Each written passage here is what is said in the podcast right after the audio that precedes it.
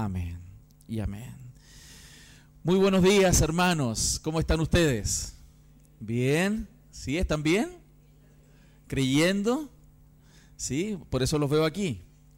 Porque siguen creyendo y gloria a Dios por eso. Y gloria a Dios por la iglesia que está llena, ¿no? Gracias al Señor. Quedan algunos espacios por ahí, por acá. Damos gracias al Señor por eso. Y en esta mañana quiero ir al sermón, a la palabra, para que Él nos hable a todos los que estamos aquí necesitados como yo estoy necesitado también siempre de la palabra del Señor.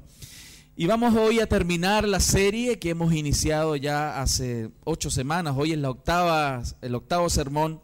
Y vamos a leer la última etapa de lo que he puesto y dispuesto para, este, para esta serie y vamos a estar entre el capítulo 44, verso 1 y el capítulo 45, verso 15. Es un ámbito, un rango amplio de textos que vamos a estudiar hoy día. No los vamos a leer todos al inicio, solamente vamos a leer los primeros nueve versículos de esta serie de versículos que vamos a estudiar, pero vamos a ir desenvolviendo las ideas a lo largo del sermón del resto del texto. Así que si usted me acompaña, por favor, a Génesis capítulo 44, versos del 1 al 9, por favor verso 44, perdón, capítulo 44, versos del 1 al 9. ¿Lo tiene ya frente a usted? ¿Sí? Ok. Dice así. Mandó José al mayordomo de su casa diciendo, llena de alimento los costales de estos varones, cuanto puedan llevar, y pone el dinero de cada uno en la boca de su costal. Y pondrás mi copa, la copa de plata, en la boca del costal del menor con el dinero de su trigo. Y él hizo como dijo José.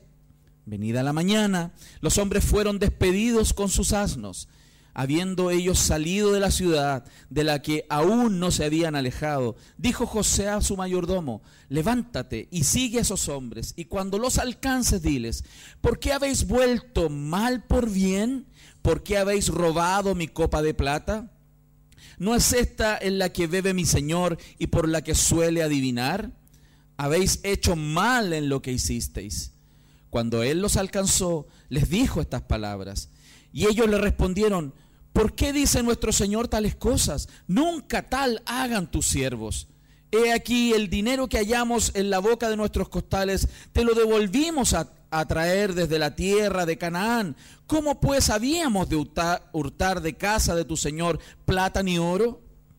Aquel de tus siervos en quien fuere hallada la copa, que muera, y aún nosotros seremos siervos de mi Señor. El gran tema de toda esta serie, hermanos, ha sido la esperanza para familias disfuncionales. Esa es la serie, ese es el centro del mensaje de cómo Dios puede dar esperanza a personas que vivimos en familias donde el pecado de una u otra manera ha marcado nuestra existencia, ha marcado nuestras vidas, ha influenciado nuestros comportamientos y ha gatillado sin duda situaciones que han causado probablemente mucho dolor al interior de nuestra vida y de nuestras familias. Pero al mismo tiempo, a pesar de esa disfuncionalidad que se genera por el pecado que se vive al interior de las familias, la palabra del Señor está puesta ahí para poder generar esperanza. Y quiero recordarles que Moisés escribe este texto justamente para generar esperanza en un pueblo que iba camino a la tierra prometida y que no tenía motivaciones para seguir caminando después de mucho tiempo en el desierto, sin lograr llegar a ese lugar, a ese, a ese tiempo donde ellos iban a disfrutar lo que se les había prometido. Y en ese escenario, Dios mientras va trabajando en el corazón de José, mientras va trabajando el corazón de los hermanos, mientras Dios va trabajando en el corazón de Jacob el Padre, vamos viendo cómo Dios va urdiendo todo un proceso en la vida de estas personas para transformar. Y aquella transformación real, genuina y profunda es sin duda el testimonio para nosotros que podemos tener hoy día esperanza de transformación también en nuestras propias familias. Esto es importante. Porque vamos a ver hoy día a José siendo desafiados al perdón, siendo desafiados al perdón profundo, no un perdón de boca, No un perdón por conveniencia, sino un perdón real, un perdón genuino, un perdón motivado por el Evangelio, que es aquel perdón que solamente puede transformar la vida y los corazones de la gente. Un perdón que nace del Evangelio, un perdón que nace de la gracia y que puede sin duda transformar corazones de piedra, hermano, en corazones de carne. Y eso es tremendo, hermano, porque cuando hablamos de perdón, cuando vemos que el perdón es necesario, todos los que somos cristianos, todos los que llevan años en el Evangelio, saben que perdonar es un mandamiento. Todos y probablemente más de algún sermón hemos escuchado o varios y hemos leído libros, hemos leído artículos y hemos hablado del perdón, quizás hemos enseñado del perdón. Pero vivir el perdón que la Biblia nos enseña, vivir el Evangelio profundo, vivir el Evangelio integral, que golpea el corazón y transforma las vidas, sin duda tiene como fuente y raíz el perdón que Dios quiere que vivamos. Pero surgen algunas preguntas y yo creo que el mensaje de hoy nos va a ayudar a responder a esas preguntas, porque cuando hablamos de perdón y sabemos que el perdón es necesario para una genuina reconciliación, surgen algunas preguntas que son razonables. Porque no todas las respuestas las tenemos siempre y vamos siendo enseñados por Dios y su palabra. Y aquí vienen algunas preguntas. ¿El perdón es un perdón que debe estar bajo ciertas condiciones? ¿El perdón tiene algún grado de condicionalidad? ¿Debo perdonar a pesar de que el ofensor no se arrepienta? ¿Debo perdonar si el, si el ofensor se arrepiente? Ahí sí perdono. ¿Cuál es la manera? ¿Cómo se hace? Debiera hacerlo en cualquier circunstancia? Yo creo que esas cosas son las que hoy día vamos a intentar responder por medio de la palabra. Porque hermano, tenga por cierto que Dios quiere la reconciliación. Y espero que por el sermón de la semana pasada el Señor le haya hablado de cuál es la intención de Él. No es la intención de este pastor, no es la intención de una religión en particular, es la intención del Dios de los cielos la reconciliación. Y la reconciliación no solamente tiene el hecho del perdón respecto de no cobrar la deuda, sino que claramente tiene una intencionalidad mucho más profunda que se llama reconciliación. Por eso vamos a ver hoy día en tres partes el sermón. El primero es la confrontación, la confrontación final. Y eso está en el capítulo 44 entre el versículo 1 y el verso 13, si usted quiere anotar la confrontación o confrontación final entre el versículo 1 y versículo 13 del capítulo 44. Luego vamos a ver la confesión después de esa confrontación. Hay una confesión, un reconocimiento, una transformación en el corazón que es confesada. Y eso está entre el capítulo, versículo 14 y 33 del capítulo 44. Entre el 14 y el 33 del capítulo 44. Y finalmente, la final reconciliación o reconciliación total. Y eso está en el capítulo 45, del verso 1 al 15. Entonces usted va a ver cómo Dios usa un proceso en la vida de las personas para llegar a la, a la, reconciliación final. Pero es necesaria la confrontación del pecado, es necesaria la confesión y reconocimiento de los pecados que hemos vivido para que pueda haber una genuina restauración, una genuina reconciliación. Y aquí surgen dudas tremendas, porque cuando ustedes se meten en esta historia, cuando nos vamos metiendo en esta narrativa, vamos viendo esta película, ¿no? Que es como una escena, distintas escenas que nos van mostrando la vida de este grupo de personas, nos vamos imaginando, ¿realmente va a ser posible si usted no supiera? Si usted no hubiera leído el capítulo 44 y 45, si yo no hubiera adelantado el final, ¿cierto? En alguno de los sermones, usted estaría pensando, ¿Realmente esta familia se va a reconciliar? ¿Será posible? Si usted no subiera al final, estaría como en la mayoría de las películas que usted no le cuentan el final. ¿Cuál será el desenlace? Yo lo veo imposible. Es como cuando el superhéroe eh, tiene que salvar el mundo, está todo destruido, todo destruido, el tipo está muerto, ya no queda nada, y, y de repente sale y se resuelve todo. Pero uno hasta ese minuto no lo sabe. Uno no sabe si realmente la reconciliación en esta familia va a poder ser real. Si genuinamente la paz va a poder ser experimentada por una familia que ha sido tan dañada, hermanos. Y yo quiero que usted lo piense un poco. El sufrimiento y el daño de esta familia que narra las escrituras probablemente no se parece a, a los daños que hemos tenido nosotros. Es una ruptura tan profunda la que está en esta familia.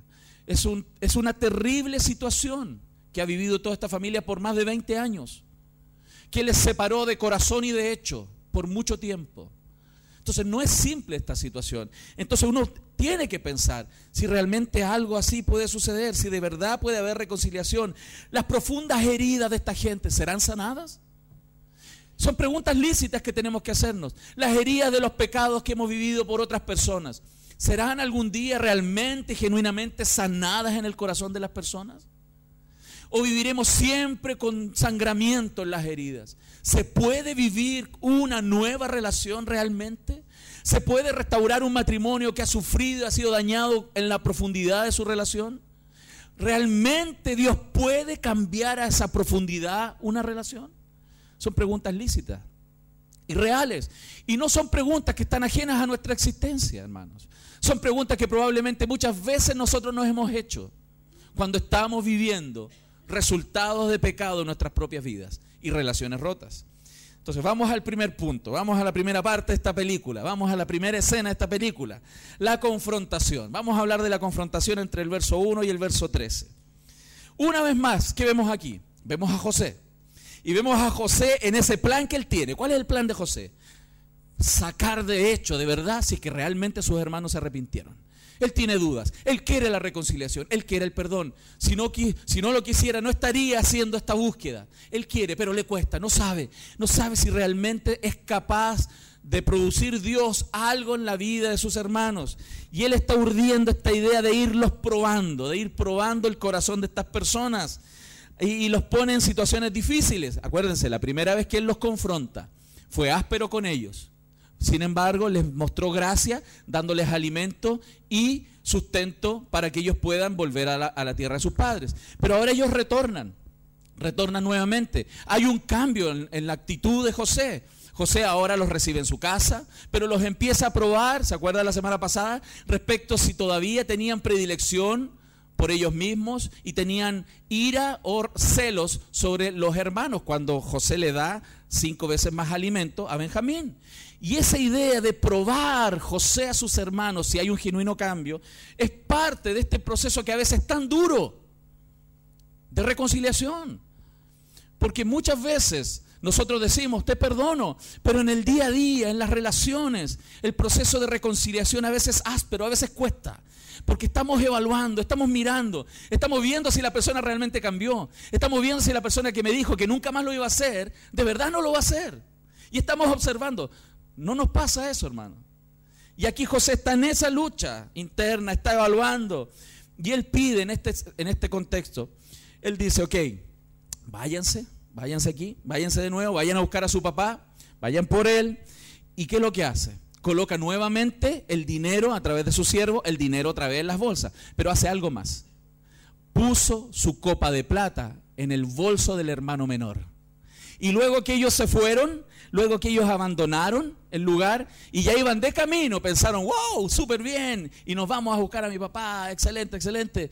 Él manda a su ayudante otra vez para que los encuentre en el camino, se les cruce y les diga, vengan para acá, ¿por qué hicieron tanto mal ustedes? ¿Qué, hicimos? Ustedes se robaron la copa de mi, de, mi, de mi jefe, la copa de plata. Nosotros, por ningún motivo. Fíjense, y él los confronta, el verso 4, ¿por qué habéis vuelto mal por bien? Les dice, ¿por qué hicieron tanto mal? ¿Por qué robaron la copa de plata? No es esta la que bebe mi Señor y suele adivinar, ah, ah, hicieron mal, los confrontó. Y ellos absolutamente sorprendidos absolutamente sorprendidos porque otra vez le estaban poniendo una trampa. Ellos se juraban inocentes. Nosotros no fuimos, que nos registren. Que me registren. Aquí estoy, que me registren. Y eso es lo que sucede. Y ellos respondieron, ¿por qué dice mi Señor tales cosas? Ellos negaron la acusación inmediatamente. Ellos no tenían peso de conciencia en eso. Ellos dijeron, nosotros no robamos esta cuestión que, alguien se haga responsable. Yo no fui. Así estaban ellos. Nunca tal hagan tus siervos, dice el verso 7. Es aquí y, ellos argumentan. Nosotros ya te demostramos la vez anterior que te devolvimos el dinero. Nosotros vinimos con el dinero que, que, nos apareció aquí en los bolsos y te lo trajimos. ¿Qué más quieres de prueba? Nosotros fuimos honestos. Te lo devolvimos. ¿Por qué nos dicen ahora que robamos una copa? Somos inocentes. Y dice ahí el texto que estaban ahí en ese minuto y ellos, pero aquí hay, hay algo muy importante que yo creo que es el primer aprendizaje para nosotros en esta mañana, muy concreto. En el verso 9, cuando ellos son confrontados con esta situación, ellos dicen algo muy relevante. Ellos dicen así, aquel de tus siervos en quien fuere hallada la copa, ¿qué dicen? Que muera y aún nosotros seremos siervos de mi Señor. ¿Qué, es eso? Es una demostración, primero, de que ellos están seguros de su inocencia. ¿Quién dice eso? Sino aquel que está seguro de que es inocente. Porque si yo estuviera con una duda de que soy culpable y que diga, no, si pillan al culpable que lo maten, nadie, sería muy tonto, ¿no? Él dice, si lo pillan que lo maten es porque ellos estaban seguros de que ellos no habían sido. Y en esa situación tenemos algo que aprender, muy importante. En familias disfuncionales, hermanos, en familias disfuncionales, hay personas que se acostumbran a tener compartimientos farisaicos, como los fariseos, dificultando la reconciliación. Dificultan la reconciliación. Porque cuando esas personas piensan que tienen la razón y no están mirando su propio pecado, estas personas inmediatamente dicen, no, que los maten, que les apliquen toda la ley. Los fariseos son así. No, cuando ellos no cometen el pecado, que al otro, que lo quemen.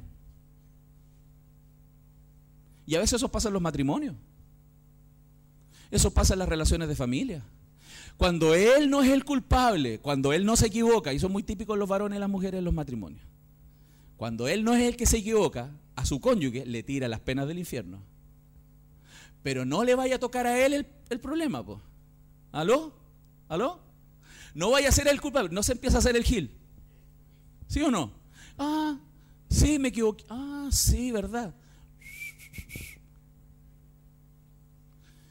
Ese tipo de conducta farisea impide las reconciliaciones reales.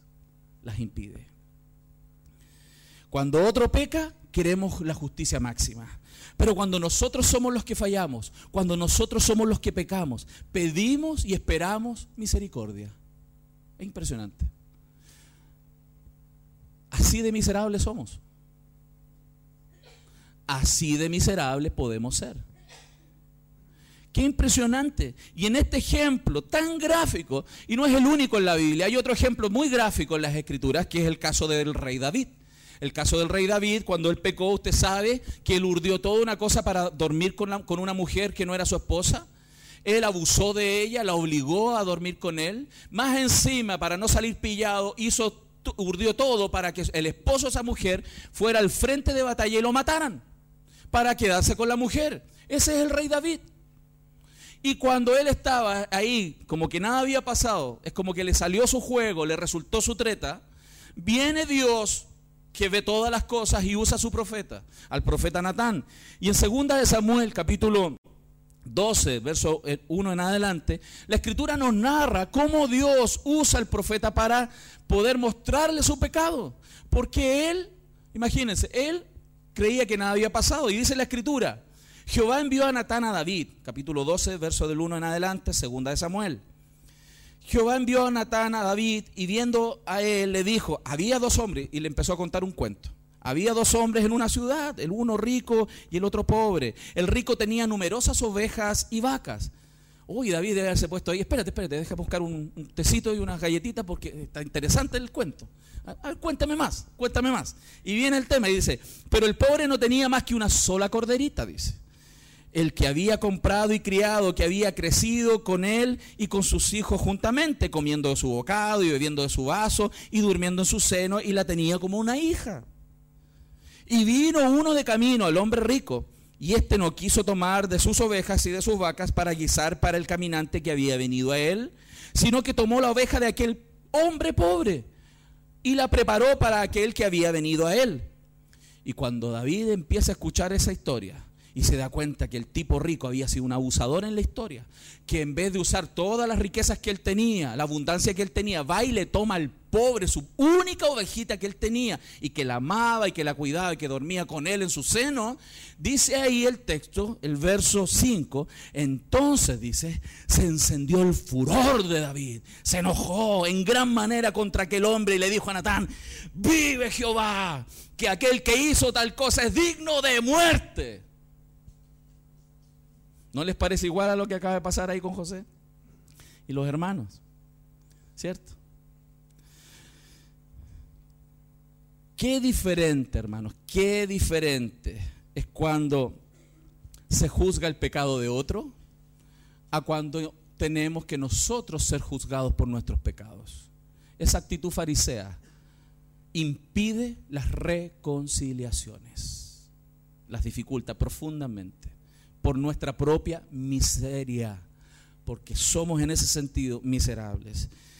Más ese hombre, David, cuando él fue el pecador y cuando él reconoció su pecado, su actitud fue totalmente distinta. En el Salmo 51 dice, ten piedad de mí, dice tremendo. Oh Dios, conforme a tu misericordia, conforme a la multitud de tus piedades, borra mis rebeliones. Lávame más y más de mi maldad y límpiame de mi pecado. Porque yo reconozco mis rebeliones y mi pecado está siempre delante de ti. Contra ti, contra ti solo he pecado y he hecho lo malo delante de tus ojos. Qué diferente, ¿no? Qué diferente es cuando Él es el pecador y es expuesto.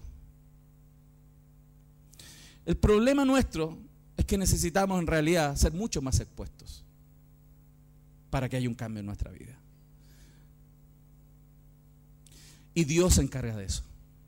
Dios se encarga. Porque Dios va a exponer nuestro pecado. Por eso es mejor confesarlo antes que el Señor lo saque. Por eso es mejor arrepentirse antes de que el Señor lo exponga. Cuando pensamos que tenemos la razón, mis hermanos, exigimos que la justicia sea establecida. Cuando no tenemos la razón, suplicamos y pedimos que la misericordia sea extendida. Esa es la actitud normalmente. Por lo tanto, en familias disfuncionales, las personas están acostumbradas a tener estos comportamientos farisaicos que claramente, hermanos, y grábeselo en su mente y en su corazón, van a impedir toda reconciliación en su entorno. Si usted quiere la reconciliación porque Dios lo quiere, si usted anhela la reconciliación porque Dios la anhela, si usted ha comprendido la importancia de la reconciliación, esa importancia que Dios le da, comience a revisar si su propia actitud es una actitud farisaica. Si usted pone más peso sobre el error de los otros que sobre su propio pecado.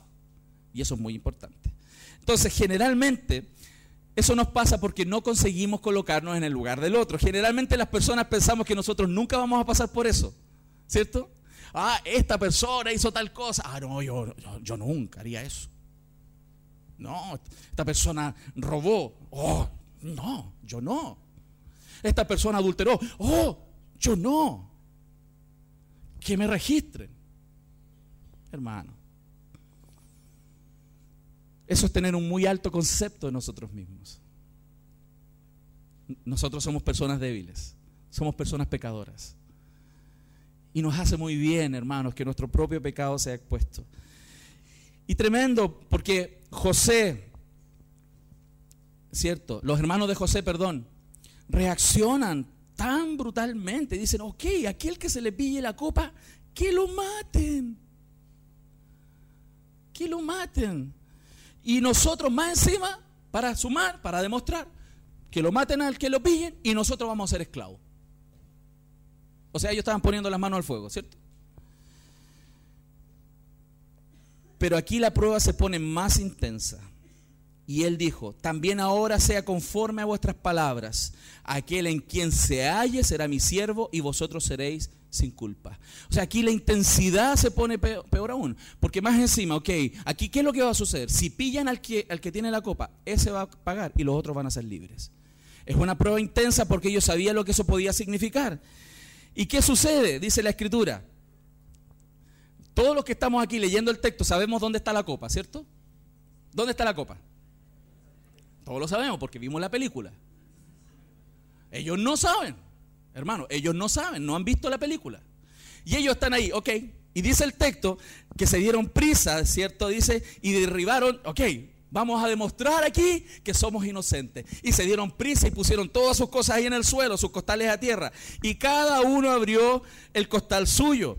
Y lo interesante, hermano, que aquí comienzan uno a uno a abrir su costal tremendo, del mayor al menor. Es como si alguien supiera.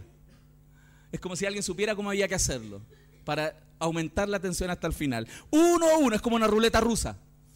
Una, a ver, ¿a quién le toca? ¿Quién tiene la copa? Y empieza uno, no. El otro, no. El otro, no. El otro, no. Y cuando ya van a llegar al último, ya estamos listos. Queda uno. Uno solo y nos vamos. Uno y nos vamos para la casa. Y nos vamos a ver a nuestro Padre. Y lo tremendo, hermanos, que en ese momento, cuando la copa fue hallada en el costal de Benjamín, como dice el verso 12, fíjense lo que ahí sucedió. El verso 13 nos dice, entonces ellos rasgaron sus vestidos y cargó cada uno su asno, ¿cierto? Y volvieron a la ciudad, porque ellos se encontraron en una situación que jamás se hubieran imaginado el hermano que el padre les dijo, cuídenlo. Benjamín, el segundo hijo de Raquel, aquel hijo amado que el padre le dijo, por favor, cuídelo, el cual también el propio Judá había dicho, yo me hago responsable de él, iba a tener que pagar y ellos quedar libres. Esa era la situación. Ese fue el momento de confrontación de sus pecados. En ese momento ellos se dan cuenta que esto va más allá que una situación. Hermanos, ellos saben claramente que esto está siendo urdido. Ellos saben que están siendo acusados injustamente. Pero ¿cómo se defienden de una acusación injusta? Si el propio juez que los va a, va a dirimir es aquel que puso la copa. ¿Qué hacen? ¿Qué hacen? Cuando los pecados son confrontados, se genera la oportunidad, hermano, para la confesión. Para la confesión. Si no hay confrontación de pecados, no hay reconocimiento y confesión de pecados.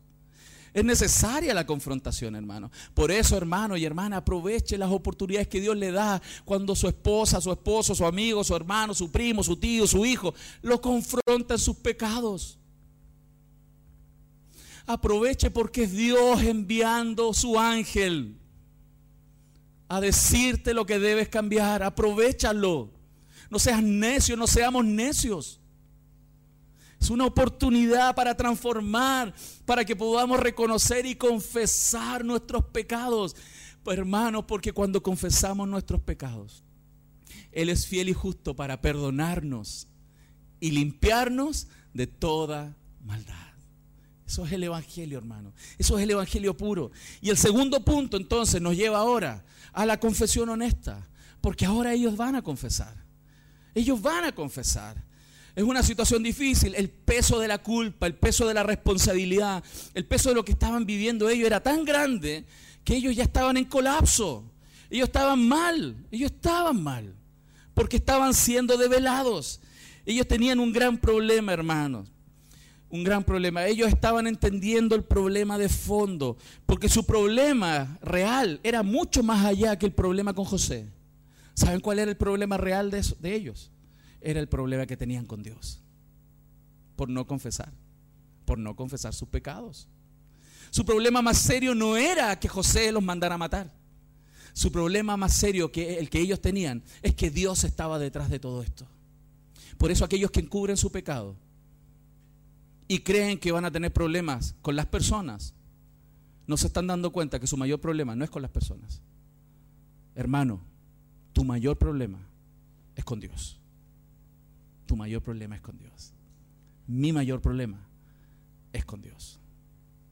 Y ellos se estaban dando cuenta. Y dice el verso 14, hermanos, vino Judá con sus hermanos a casa de José. ¿Se imaginan, hermano? Ellos iban felices para su tierra y los pillan a mitad de camino. A mí me pasó una anécdota una vez. no, guarda relación en la intensidad, pero eso de que tener que devolverte. Una vez iba para Argentina con unos parlantes que me encargaron unos pastores de la iglesia, con una carta, y en la aduana me dijeron, pase, no hay problema, porque dijeron una donación, ahí en la aduana argentina. Y voy súper bien, iba con mi esposa, ya veníamos bajando la cordillera y hay un control como 20 kilómetros más adelante y nos paran. ¿Qué hace? No, no. Que eran argentinos. Y me dijo, ¿usted se pasó el control y no revisaron, usted traía mercadería? No, le dije, tiene que devolverse. Y me tuve que devolver, hermano, 20 kilómetros subiendo otra vez la cordillera, hasta arriba. Que, que estaba súper defraudado, yo decía, ya iba, pero súper bien, ya me estaba imaginando en Buenos Aires comiendo una parrilla, hermano, en Mendoza, para allá. Y me tuve que volver, ¿se imaginan ellos? Donde más encima tenían que volver sin saber qué les iba a pasar si su vida estaba en manos de José, que en ese minuto ellos no sabían. Y dice el texto que vino Judá con sus hermanos a casa de José, verso 14, y que aún estaba allí. Y se postraron delante de él en tierra. Ellos entendían la situación, ellos sabían que no podían ser orgullosos. Ellos sabían que no podían decir, ¿y qué te pasó?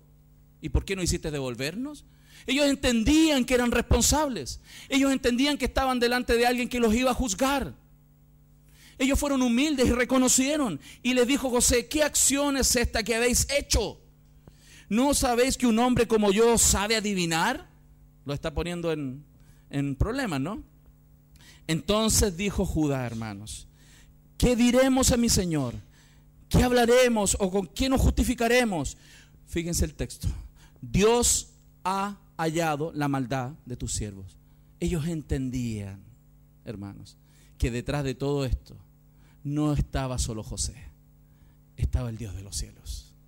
Hermanos, sobre nuestras vidas y nuestras familias hay un Dios que guía todas las cosas. Y eso es maravilloso.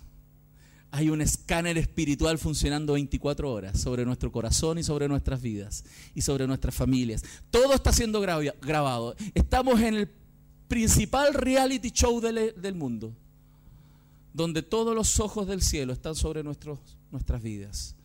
Ángeles y demonios y el Dios de los cielos está observando todo lo que pensamos y hacemos cada día. Y ellos saben que ahí están porque Dios quiere exponer su maldad. He aquí, nosotros somos siervos de mi Señor, nosotros y también aquel en cuyo poder fue hallada la copa. Y ellos están siendo humildes y le están diciendo, nuestra vida, nuestra vida, la vida de aquel que fue hallada la copa, estamos en tus manos, tú eres el Señor. Tú puedes hacer lo que quieras con nosotros. Pero detrás de todo esto sabemos que es el Señor el que está detrás de esto. Dios trajo luz a la culpa de esos siervos, hermanos. Dios trajo luz a su mente. Y qué maravilloso instante, hermanos, cuando algo suceda en tu mente y tu corazón. Cuando Dios te esté mostrando que eres culpable de algo. No pierdas la oportunidad. No la pierdas. Porque después puede ser muy tarde puede ser muy tarde. Ellos tomaron, ellos reconocieron su pecado y esa culpa les hizo confesar, les hizo hablar. Eso que arrastraban durante 20 años, ese sentido de culpabilidad por no haber dicho lo que tenían que decir, por ocultar y ocultar y ocultar, les carcomía el corazón. Hasta ese día donde confesaron y fueron colocados frente a frente con la verdad. Y es impresionante, y es impresionante que ahora estaban frente a aquel con quien no tuvieron misericordia. Ellos estaban rogando y esperando algún grado misericordia y ellos estaban frente a aquel con que ellos no tuvieron ninguna misericordia. A ellos les dio casi nada. Desechar a su hermano y perderlo hasta la muerte. ¿Será entonces la misericordia extendida en esta historia? ¿Será que la misericordia triunfará sobre el juicio? ¿Será que la misericordia va a poder transformar la vida de esas personas? Yo creo que son preguntas importantes que tenemos que hacernos. Porque nosotros todos aquí, hermanos, somos puestos frente a estas disyuntivas. ¿Será que voy a aplicar justicia o voy a, eh, voy a expresar misericordia? ¿Qué voy a hacer? El verso 17 dice, José respondió, nunca yo tal haga. Ellos pensaron que todos morían. Pero José les dijo, no, no todos van a morir. El varón en cuyo poder fue hallada la copa, él será mi siervo. Vosotros id en paz a vuestro Padre. Hermanos, nos damos cuenta de lo que está pasando. Ahora, hermanos, a diferencia de la vez anterior, estas personas están con dinero en sus bolsillos. Están con la posibilidad de ser libres del problema a costa de su hermano. La vez anterior, con José, no les importó su hermano y se fueron con plata en los bolsillos. Ahora, ellos tienen algo más valioso que el dinero. Ellos tienen su libertad en sus manos. Ellos podían haber dicho, nos vamos, y salvarse ellos. Y aquí, hermanos, viene en el texto una de las exposiciones, una de las narraciones más largas, una de las exposiciones de una persona más largas que están en Génesis, hermanos. Ellos podían volver con dinero en sus bolsillos. La tensión aumentó, la decisión estaba en sus manos. Ellos tenían que decidir si su hermano Benjamín se quedaba como culpable y ellos se iban, o se quedaban. Y ahí aparece Judá. Y Judá, Judá da un paso al frente. Judá, hermano, Judá. Judá, el mismo que quería vender a José años atrás. Judá, hermano, es el mismo que dejó a su familia porque quería hacer su vida y los abandonó. Judá, el mismo, el mismo que quiso no quiso responder con su nuera y hacerse el loco con las riquezas que le correspondían a su nuera Tamar. Judá, hermano, el mismo que se acostaba con prostitutas. El mismo. Ese Judá, el malo, el peor, da un paso al frente. Él dio un paso al frente. Y él toma palabras y da este discurso tan hermoso. Un discurso impresionante que puede dar un hermano en defensa de otro hermano. Desde el verso 18 en adelante, en el capítulo 44, quiero que leamos y miremos este discurso, porque nos va a enseñar mucho, hermanos. Dice así. Entonces Judá se acercó a él y dijo, ay Señor mío, te ruego que permitas que hable tu siervo una palabra en oídos de mi Señor. Y no se encienda tu enojo contra tu siervo, porque tú eres como Faraón. Mi Señor preguntó a sus siervos diciendo, ¿tenéis padre o hermano? Y nosotros respondimos a mi Señor, tenemos un padre anciano y un hermano joven, pequeño aún, que le nació en su vejez y un hermano, un hermano suyo murió y él solo quedó de los hijos de su madre, y su padre lo ama. Y tú dijiste a tus siervos, traédmelo, y pondré mis ojos sobre él. Y nosotros dijimos a mi Señor, el joven no puede dejar a su padre, porque si lo dejare su padre morirá. Y dijiste a tus siervos, si vuestro hermano menor no desciende con vosotros, no veréis más mi rostro. Aconteció pues que cuando llegamos a mi padre tu siervo, le contamos las palabras de mi Señor. Y dijo nuestro Padre, volved y comprarnos un poco de alimento. Y nosotros respondimos, no podemos ir. Si nuestro hermano va con nosotros, iremos, porque no podremos ver el rostro del varón si no está con nosotros nuestro hermano el menor. Entonces tu siervo, mi padre, nos dijo, vosotros sabéis que dos hijos me dio a luz mi mujer y el uno salió de mi presencia y pienso de cierto que fue despedazado. Y hasta ahora no lo he visto. Y si tomas también a este de delante de mí y, le acontece algún desastre, haréis descender mis canas con dolor al Seol. Ahora pues, cuando vuelva yo a tu siervo mi padre, y el joven no va conmigo, como su vida está ligada a la vida de él, sucederá que cuando no vea al joven morirá. Y tus siervos harán descender las canas de tu siervo, nuestro Padre, con dolor al Seol. Como tu siervo salió por fiador del joven con mi Padre, diciendo, si no te lo vuelvo a traer, entonces yo seré culpable ante mi Padre para siempre. Te ruego, por tanto, que quede ahora tu siervo en lugar del joven por siervo de mi Señor, y que el joven vaya con sus hermanos, porque ¿cómo volveré yo a mi padre sin el joven? No podré, por no ver el mal que sobrevendrá a mi padre. Muchas veces la palabra padre aparece en este texto. En cuatro de ellas se relaciona con la tristeza que el padre podría sentir en su corazón hasta la muerte por la pérdida de aquel hijo que le quedaba muy amado. Pero quiero que usted note algo. Ese Judá ya no es el mismo. Ese Judá ya no está tan preocupado de sí mismo. Ese Judá ya no le importa tanto su comodidad y su libertad. ese Judá ya no está tan preocupado, ¿cierto? Ni siquiera de la libertad de los otros hermanos. Él está preocupado de su viejo padre. Él está preocupado de su papito y de su hermano joven. Ese Judá cambió. Ese Judá, hermanos, está, dispuesto a sustituir a su hermano. Y este es un ejemplo maravilloso donde es el ejemplo de sustitución que Cristo hizo por nosotros, donde su vida fue puesta en propiciación por nuestras vidas. Judá estaba mostrando lo valioso que es poner la vida por otro, a pesar de que el costo lo asuma uno. Estaba mostrando lo que es el Evangelio, lo que es cristianismo puro. Porque cristianismo no es ir a la iglesia los domingos. Cristianismo no es cumplir algunos mandamientos.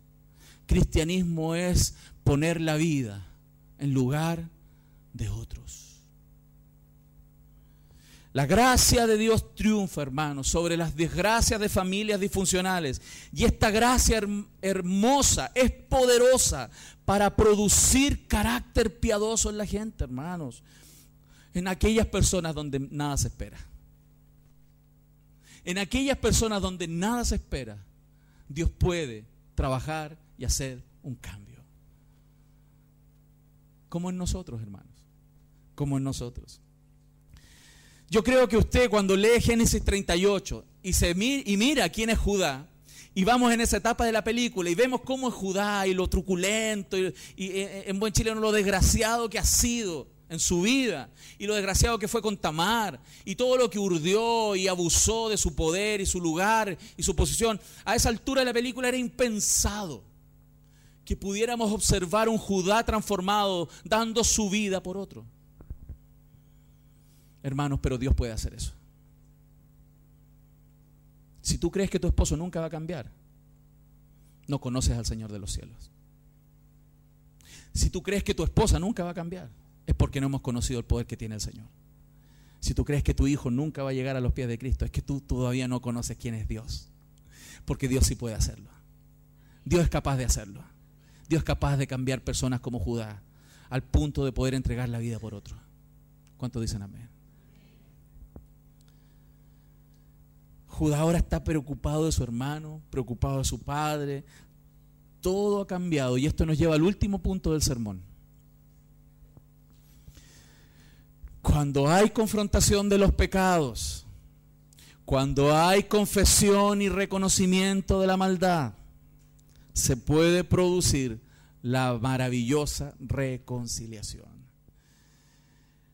La escena que se nos muestra ahora es un José que no puede contener el llanto. Es un José que está quebrantado, absolutamente quebrantado. Y él comienza a hablar entre sollozos, hermanos. Entre sollozos, no puede hablar, él llora, llora amargamente y profundamente, desgarrado porque lo que está pasando en ese minuto él no lo puede creer.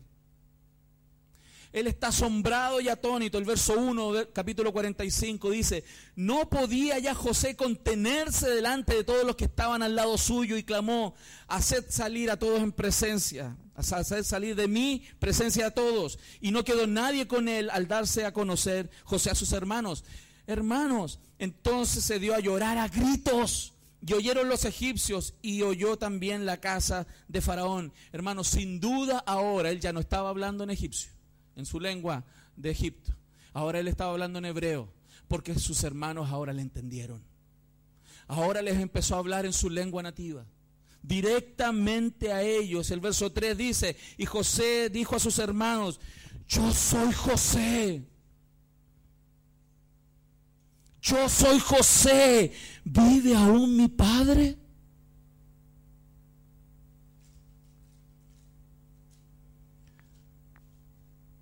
¿Se imaginan el silencio en ese minuto? ¿Se imaginan el silencio en ese minuto?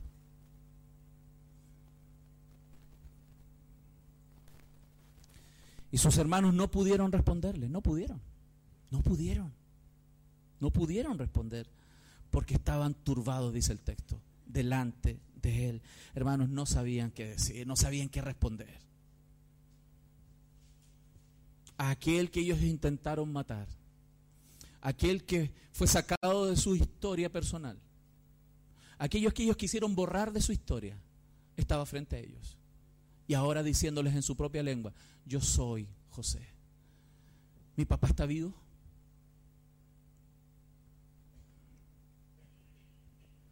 Estos hermanos que le causaron tanto sufrimiento a José están ahora delante de él. Y esa historia dolorosa de sus vidas estaba en el punto culmine y quiebre final de la historia. José tenía en ese minuto, hermanos, la oportunidad de tomar la justicia en sus manos. Toda la oportunidad. Toda la oportunidad de tomar la justicia en sus manos. Solo una palabra de ese varón y todos los tipos presos. Una sola palabra de José y todos muertos. Pero ¿qué sucede? José abrió su corazón y abrió su mano para la reconciliación en ese minuto, se muestra lo que realmente es el perdón. Y quiero que aprenda con la ayuda del Señor esta mañana lo que es el perdón de verdad. El perdón tiene dos niveles. Hay algunos escritores, hermanos, teólogos muy buenos, de los cuales he aprendido de esto. Y en los escritos de James Adam, que son de Consejería Bíblica, James Sand, de Paul Tripp, Robert Jones, que son muy buenos escritores en el ámbito de consejería bíblica. Ellos todos coinciden que el perdón tiene como dos fases, dos etapas, dos direcciones. Uno, el primer nivel del perdón es aquel que tiene que ver con la disposición del corazón. Y el segundo nivel de perdón tiene que ver con la reconciliación con las personas. El foco del primer nivel del perdón, hermanos, tiene que ver entre tú y Dios. Es un tema entre tú y Dios. Y el segundo nivel del perdón tiene que ver contigo y el ofensor. El primer nivel es incondicional y si no lo hacemos estamos pecando. El segundo nivel requiere una condición. Requiere que el ofensor confiese y se arrepienta.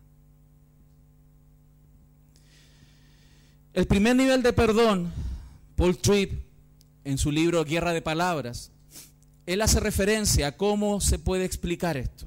El primer nivel del perdón, él le llama el perdón judicial. Tiene que ver con esta idea, en esta relación entre tú y Dios, porque cuando eres ofendido, eres ofendido, Dios te desafía. Dios te desafía en su palabra a perdonar. Y esto tiene que ser en tres aspectos o tres eh, compromisos. Primero, Dios te dice que tienes que soltar, soltar al ofensor de tu juicio, no tomar el juicio en tus manos y confiar en el juicio de Dios. Por eso es entre un, un, tema entre tú y Dios. El primer nivel de perdón es un tema entre tú y Dios. Es donde Dios te dice, no tomes la venganza en tus manos, yo me encargo. Descansa, yo algún día traeré juicio. Yo haré pagar, si es necesario, a aquel que te ha ofendido. No lo hagas tú. Ese es el primer nivel de perdón, el primer aspecto. Y fíjense, eso se muestra en el texto, en Génesis capítulo 50, cuando suceden algunas unas cosas más en esta historia. José, cuando se entera después que al final su padre había muerto, y los hermanos se volvieron a asustar porque pensaron, ahora sí que la regamos. Vamos, más encima se nos murió. Ellos decían, quizás nos aborrecerá José y nos dará el pago de todo el mal que hicimos. Y ellos volvieron y llegaron donde José, le dijeron, le dijeron, perdónanos hermanos, nosotros hicimos, fuimos a buscar al papá y llegamos allá y ya, hasta, ya era tarde, se murió. José no pudo volver a ver a su padre. Y ellos pensaron que con eso ya iba a ser el culmine, iban a morir en manos de José. Pero ¿qué dijo José? No temas. ¿Acaso estoy yo en lugar de Dios? ¿Saben por qué José dijo eso? Estoy yo en lugar de Dios porque él ya tenía resuelto en su corazón que esos temas los paga Dios, no él. Él no tomó la justicia en sus manos. ¿Soy Dios, soy yo Dios para juzgar? ¿Soy yo Dios para juzgar? Hermano, pregúntese, ¿soy yo Dios para juzgar? No, no lo somos. Ese tema fue resuelto entre Dios y yo. Es como si Él le dijera, no se preocupen. Esa deuda es un tema que yo me, encargo con el Señor. Ya tengo un trato con Él. No se preocupen ustedes, no paguen nada. Yo ya lo resolví con el Señor. Pero al mismo tiempo, Dios nos demanda, en su segundo foco, vaciar el corazón y la amargura. Vaciar el corazón de amargura y resentimiento. Porque los únicos perjudicados con eso somos nosotros mismos. José ya no habla con amargura de su corazón y usted lo puede notar en estas palabras. Él ya no está amargado, él ya no tiene resentimiento. ¿Por qué, hermano? ¿Por qué no tiene resentimiento? Porque él sabe también que él es responsable de sus acciones. Él no puede actuar con resentimiento porque él pecaría. Hermanos, porque responder pecado con pecado es algo que no podemos permitirnos, porque el Evangelio no nos permite responder pecado con pecado. Hermanos, el no responder pecado con pecado es una de las demandas principales, primordiales en nuestro proceso de santificación. Y la mayoría de los cristianos no toma conciencia de eso. En otras iglesias, gracias al Señor. Lo digo por si acaso. La mayoría de los cristianos no se dan cuenta que una de las primordiales demandas de Dios en nuestras vidas es no responder pecado con pecado. Aquel que no responde pecado con pecado ha crecido. Aquel que aún sigue respondiendo pecado con pecado, sigue siendo gobernado por sus pasiones desordenadas. Y el tercer punto, en esta primera fase del perdón, es que toma una disposición hacia la reconciliación. Aquel que de verdad entrega todo en las manos de Dios, aquel que de verdad en esta primera fase le dice, Señor, yo no voy a tomar la justicia en mis manos, está en tus manos. Aquel que genuinamente lo ha hecho va a tomar una actitud de su corazón diferente. Y el texto nos dice, así como lo hacía el Señor Jesús, ¿qué es lo que hacía Él? Él cuando veía a la gente que lo agredía, ¿qué decía? Perdónalos, porque no saben lo que hacen. Fíjense qué tremendo, porque esa, esa, es una oportunidad donde tú le dices, Dios, tienen la oportunidad, por favor, dale la oportunidad a esta persona de reconciliarse contigo. Fíjense, Jesús cuando dijo, perdónalos. Porque no saben lo que hacen. El Señor está diciendo, Señor, dale la oportunidad a esa gente que me está golpeando, que se puedan arrepentir y tener reconciliación contigo. Aquel que toma la justicia en sus manos niega las posibilidades para que esas personas se reconcilien con Dios. La cierra.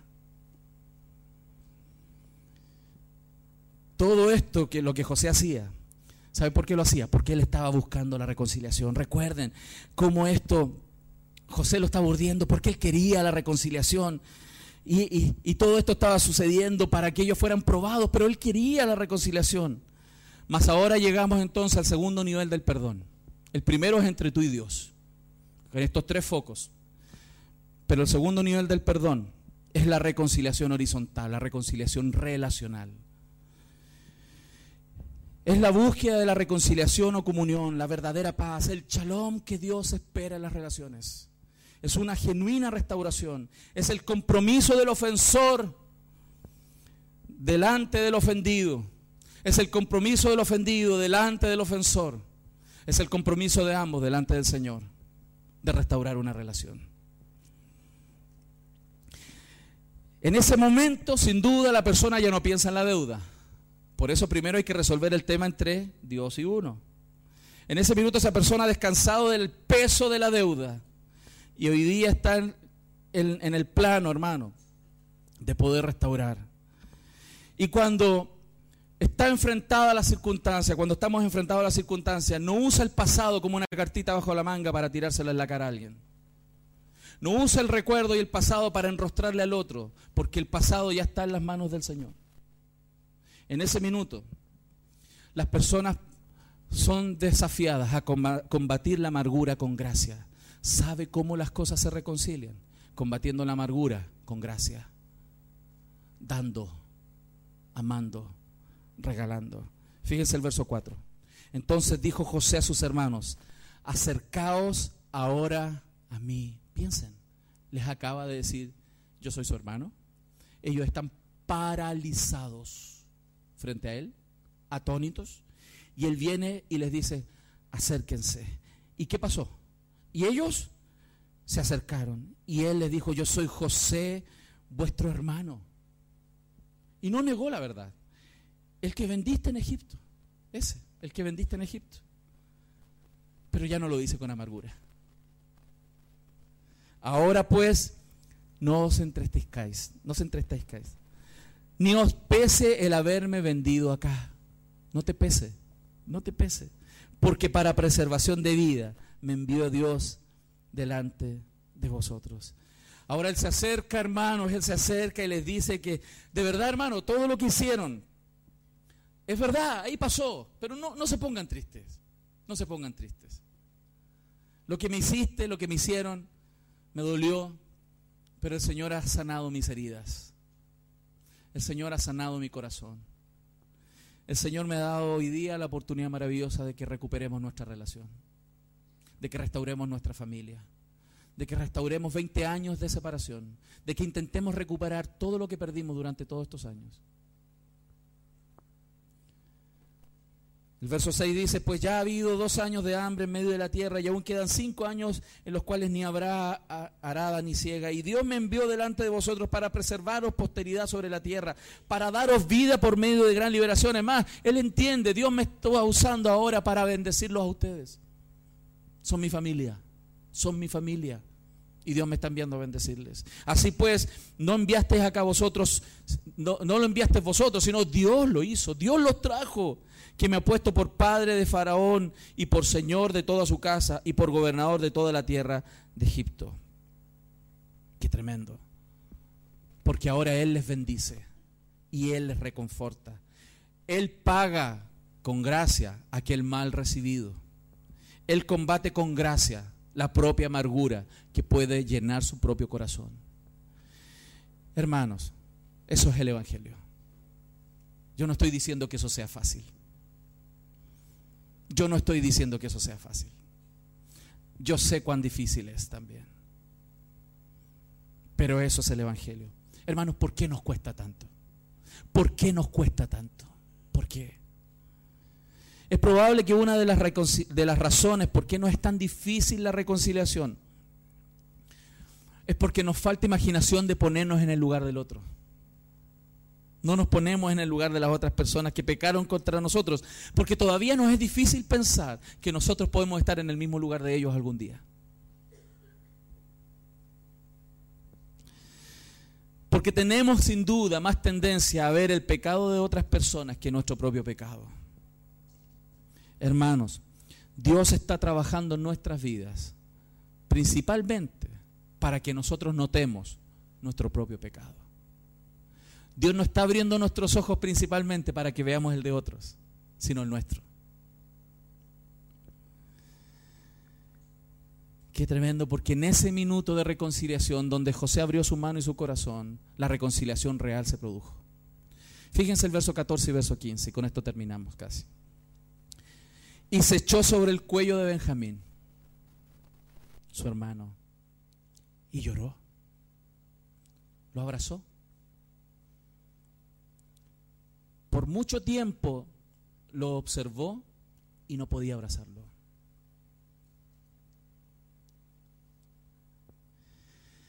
Y también Benjamín lloró sobre su cuello, verso 15. ¿Y qué es lo que hizo? ¿Qué es lo que hizo, hermanos? Y besó a todos sus hermanos y lloró sobre ellos. Lloró sobre sus hermanos. Y después sus hermanos hablaron con él. Recuerda Génesis 37, 20 años atrás. que ni siquiera eran capaces de decirse hola. Veinte años atrás no eran capaces de cruzar dos palabras entre ellos. Y el texto nos quiere dejar claro que desde ese día pudieron hablar. Pudieron hablar. Eso es el Evangelio. Hablaron entre ellos con amor, cosa que nunca habían logrado. Gloria a Dios por eso. Gloria a Dios. ¿A cuántos el Señor les habla en esto? Amén. Pero esta historia, esta historia tan tremenda, tan existencial, tan real, tan, tan cercana con nosotros, tan real hacia lo que nosotros mismos vivimos cada día.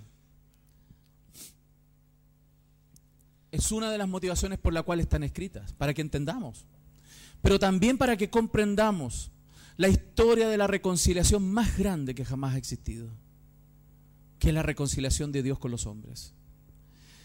Es la historia del Evangelio, la historia de un padre que envió a su hijo a reconciliarse con sus ofensores. Él envió el sustituto, así como fue Judá. Jesús fue el sustituto nuestro. Él tomó nuestro, lugar. Él vino a tomar las consecuencias de nuestro propio pecado.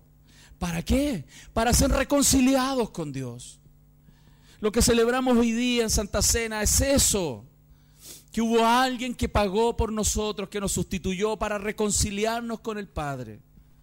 Él tomó nuestro lugar para volvernos libres y caminar hacia el Padre cada día. Y tener a un Padre que nos ama a pesar de que lo ofendimos, a pesar de que hemos vivido la vida que hemos querido, a pesar que no hemos, hemos vivido vidas adúlteras, hemos vivido vidas de fornicación, vidas de adulterio, vidas de mentira, vidas de robo, a pesar de que merecíamos el infierno, Cristo vino y sustituyó nuestro lugar.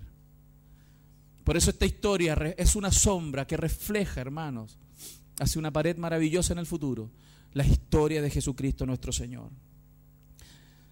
Si nosotros aprendiéramos, hermanos, un poco más cada día, si cada uno de nosotros aprendiera un poco más cada día sobre la historia de la reconciliación, sobre lo que significa la historia de la reconciliación, aprenderíamos que la relación con nuestros ofensores podría ser mejor de lo que antes fue.